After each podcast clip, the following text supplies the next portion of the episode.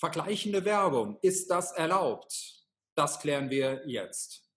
Moin, mein Name ist Daniel Grimm. Ich bin Online-Marketing-Trainer und habe heute Herrn Michael Rohrlich zu Gast. Er ist seines Zeichens IT-Rechtsanwalt. Gemeinsam bieten wir an der IHK Düsseldorf den SEO-SEA-Manager an. Und äh, ja, ich gebe die Frage direkt weiter. Herr Rohrlich, vergleichende Werbung. Man kennt das von äh, der Stiftung Warentest zum Beispiel, die vergleichen Produkte, die vergleichen Unternehmen. Und deswegen höre ich auch in unserem SEO-SEA-Manager immer wieder die Frage, darf ich mich mit meinen ja, direkten Wettbewerbern in einer Tabelle oder in Textform etc. vergleichen? Wo hört der Spaß auf oder wo fängt er an? Das ist immer die Frage, für wen der Spaß? Für den Juristen oder für das Unternehmen?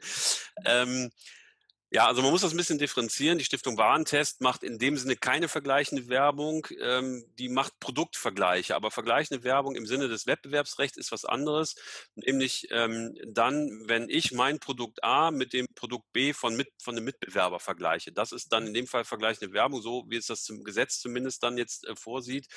Ähm, noch vor einigen Jahren, ich weiß gar nicht, wie lange diese Regelung im Gesetz besteht, aber noch vor einigen Jahren war es noch gar nicht erlaubt, hier vergleichende Werbung hierzulande durchzuführen. Das ist relativ neu im Gesetz gegen den unlauteren Wettbewerb. Wenn Sie in andere Länder gucken, die haben das schon viel, viel früher zugelassen. Ich nenne mal als Beispiel gerne die USA oder Kanada. Ähm, Kanada bin ich nicht ganz sicher, aber USA auf jeden Fall, die haben schon sehr lange, eine, man kann schon fast sagen, eine große Tradition ähm, an vergleichender Werbung. Es gab legendäre Werbeschlachten in den 90ern mit Coca-Cola gegen Pepsi und mit McDonalds gegen Burger King. Gibt zum Teil heute noch. Wer hat den größeren Star und wer hat das bessere Produkt und so weiter.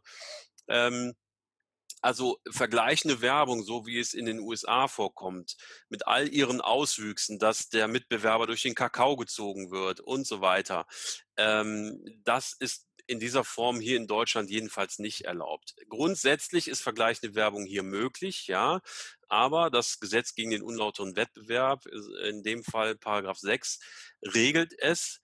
Ähm, und zwar muss ich objektiv bleiben und nüchtern, sagen wir mal, äh, ist untechnisch. Also ich darf, wenn ich ein Produkt bewerbe, darf ich mich vergleichen mit einem Mitbewerber. Dieser Vergleich äh, darf aber jetzt nicht Äpfel und Birnen sein, also ähm, über, über, äh, über im übertragenen Sinne. Ich muss schon Waren und beziehungsweise Dienstleistungen vergleichen, die etwa eine gleiche Zweckbestimmung oder einen gleichen Bedarf haben.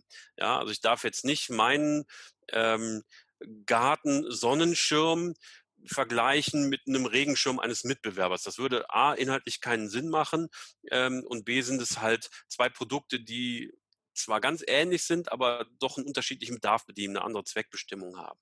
Also ich muss gucken, dass ich da in, in, in die gleiche Kerbe stoße sozusagen mit meinen Waren oder Dienstleistungen, die ich vergleiche. Und ich muss vor allen Dingen objektiv bleiben. Ich muss, wenn ich einen Vergleich anstelle, das anhand von objektiv nachprüfbaren und relevanten und typischen Eigenschaften der Waren oder Dienstleistungen machen. Ähm, ähm, wenn ich in dieser Objektivität, in dieser Nachvollziehbarkeit, in dieser Transparenz bleibe, dann darf ich das allerdings tun. Ich darf also quasi wie so tabellenartig sagen, links äh, mein Produkt, rechts Produkt von Mitbewerber A und wir gucken jetzt einfach mal bei denen äh, fünf Eigenschaften, wie wir da liegen und ob ich nicht besser bin. Ja, das kann ich herausstellen. Wenn das alles der Wahrheit entspricht, wenn das nachvollziehbar ist, wenn das objektive Kriterien sind, dann darf ich das tun. Mhm. Auch unter Nennung ähm, des entsprechenden anderen Produkts oder Mitbewerbers. Ich darf allerdings natürlich jetzt nicht irgendwie unlauter den Ruf des Mitbewerbers ausnutzen. Ähm, ich darf den nicht herabwürdigen, nicht in Anführungsstrichen durch den Kakao ziehen. Ich darf nicht irgendwie andere Marken nachahmen oder sonst irgendwas. Also ich muss schon objektiv und fair bleiben. Ähm, ich darf nicht, ähm, vor allen Dingen nicht so werben, dass das Ganze zur Irreführung wird. Also dass ähm, dass das Zielpublikum sozusagen darüber in die Irre geführt wird, wie das andere Produkt funktioniert oder wie der andere Mitbewerber aufgestellt ist. Sprich, ich muss transparent, ich muss fair, ich muss objektiv bleiben. Dann darf ich mich aber vergleichen mit dem Mitbewerber oder mit dem anderen Produkt. Hm. Ich sage dann immer auf solche Fragen in unserem Kurs, in dem SEO-SEA-Manager den Teilnehmern, wenn ich jetzt der Wettbewerber wäre, der äh, von einem äh, quasi anderen, ähm, wenn ich in so einer Vergleichsliste auftauchen würde, ähm, dann muss man natürlich aufpassen, wenn der das mitbekommt und wenn er im Zweifel schlechter abschneidet und dann nicht so glücklich ist, ähm, dann sage ich immer wieder, was wäre denn, wenn der Wettbewerber jetzt das eine oder anderen, den einen oder anderen Aspekt verbessert? Und ich kriege das nicht mit als derjenige, der das Vergleich, äh, verglichen hat. Mhm. Und äh, dann natürlich als der schlechtere Wettbewerber äh, mahne ich dann den äh, anderen entsprechend ab. Äh, das heißt, ich sage immer, und da würde mich dann auch Ihre Einschätzung interessieren, ähm, wenn man sowas macht, wenn man vergleichende Werbung macht, was man, wie Sie ja eben gesagt haben, darf, dann muss man natürlich den Wettbewerber auch immer im Fokus haben, weil wenn sich Aspekte, die ich verglichen habe, ändern äh, zu seinen Gunsten, muss ich diesen Vergleich natürlich anpassen. Ansonsten ja. bin ich in dem von Ihnen eben gerade angesprochenen Sachverhalt, dass ich ihm im Zweifel dann die Möglichkeit gebe, bei mir ein Tor zu schießen. Genau, also es kommt natürlich immer auf den zeitlichen Kontext an, wo ich eine Werbung ähm, ähm, veröffentliche. In dem mhm. Zeitpunkt muss natürlich das Ganze dann stimmen und passen und objektiv sein, klar. Ähm, ich darf jetzt natürlich nicht, ich sage mal, eine YouTube-Werbung produzieren und die zehn Jahre ungesehen, unkontrolliert laufen lassen.